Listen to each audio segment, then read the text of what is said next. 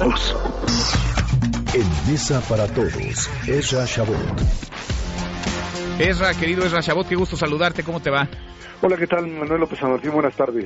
Pues eh, marchas en la Ciudad de México, marchas en otras entidades del país, en algunas más concurridas que en otras. El presidente López Obrador ha hablado ayer y hoy también en la conferencia mañanera de estas movilizaciones. ¿Qué te parece el eh, sentir que algunos manifestaron en las calles, sobre todo las consignas? Hay quienes estaban pidiendo incluso la renuncia del presidente López Obrador. Esto es parte de la polarización, yo creo que al pedir la renuncia del presidente de la República cinco meses de iniciado el mandato, con la popularidad y la legitimidad que obtuvo el presidente López Obrador en las eh, elecciones de junio del año pasado, pues es verdaderamente absurdo.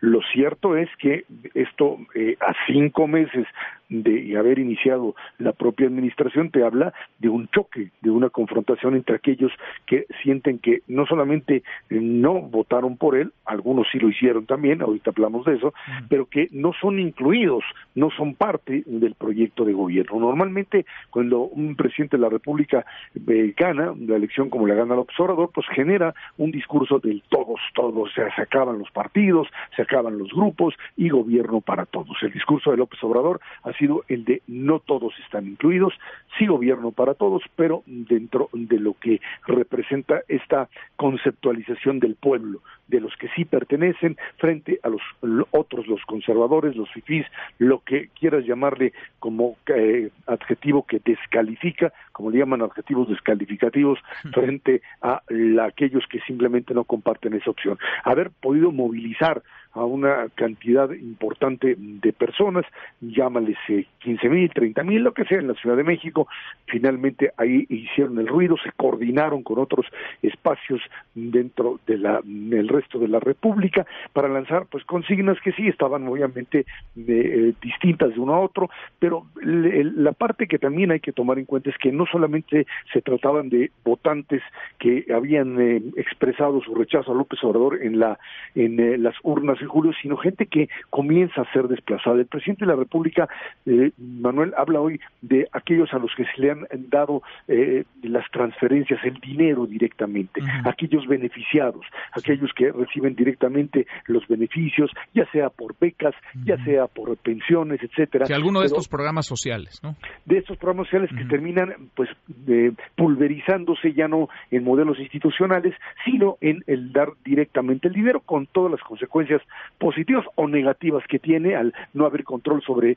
lo que se hace con ese dinero. Pero el problema radica es que para hacer eso has tenido que reducir también otro tipo de programas y esos son a los que te eh, pues has golpeado en los últimos meses. Has echado afuera a una buena cantidad de burócratas, todo el tema de estancias infantiles, recortes que además eh, con el último eh, pues recorte excepcional que se hace ahora para tratar de más dinero a Pemex para demostrar que Pemex es viable, para que las calificadoras no te vayan a bajar pues el grado de inversión. Y entonces lo que le dices es pues yo a esta empresa que no es viable a mediano y largo plazo le aviento un montón de dinero para que veas que sí te voy a pagar. Y frente a eso le vuelves a restar más generas mayores recortes que parecen ser indiscriminados y lanzas más gente a la calle. Un recorte que pues en cierto momento puede ser válido legítimo por el exceso de personal que siempre tienen las burocracias, más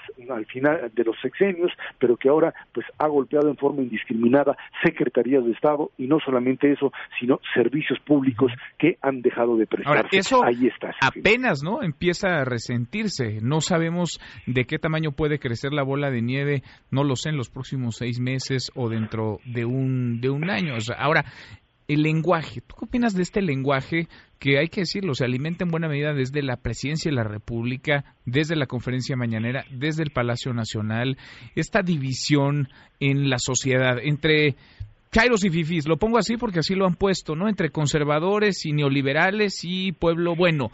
¿Qué te parece? Porque no solamente está alimentada desde el poder, que es delicado y es grave, también en la marcha, estas marchas del domingo, pues veíamos ya muchas consignas en ese sentido y en ese nivel, un ínfimo nivel, digamos, argumentativo y de debate.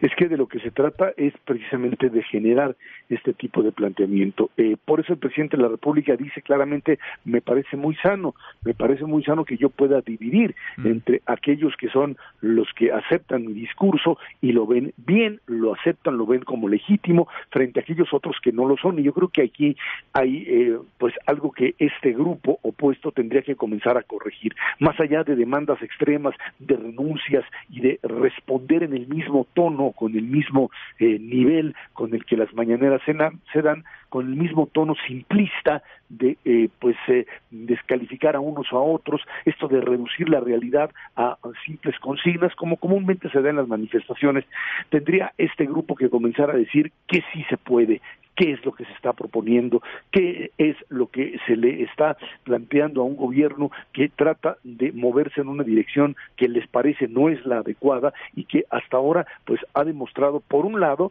que tiene capacidad en estos cinco meses de mantener la, el equilibrio fiscal, pero que pues a mediano y largo plazo, en la medida en que no tenga el crecimiento económico, porque los números hoy no lo dan, pues tendrá problemas en términos de la capacidad de atraer inversiones y ahí es donde esto termina rompiéndose, Manuel. Se trata de generar un discurso desde la oposición que no existe, recordemos, fue borrada, que empiece a plantear cosas mucho más serias y más atractivas que el simple renuncia, señor pues presidente, o haz las cosas diferente. Pero bueno, por lo pronto ahí hay un indicador de que a cinco meses de gobierno hay una fuerza que habla directamente de una contraposición total y absoluta, algo que no se había visto en ninguna otra administración, por lo menos desde lo que llamaríamos la transición democrática mexicana.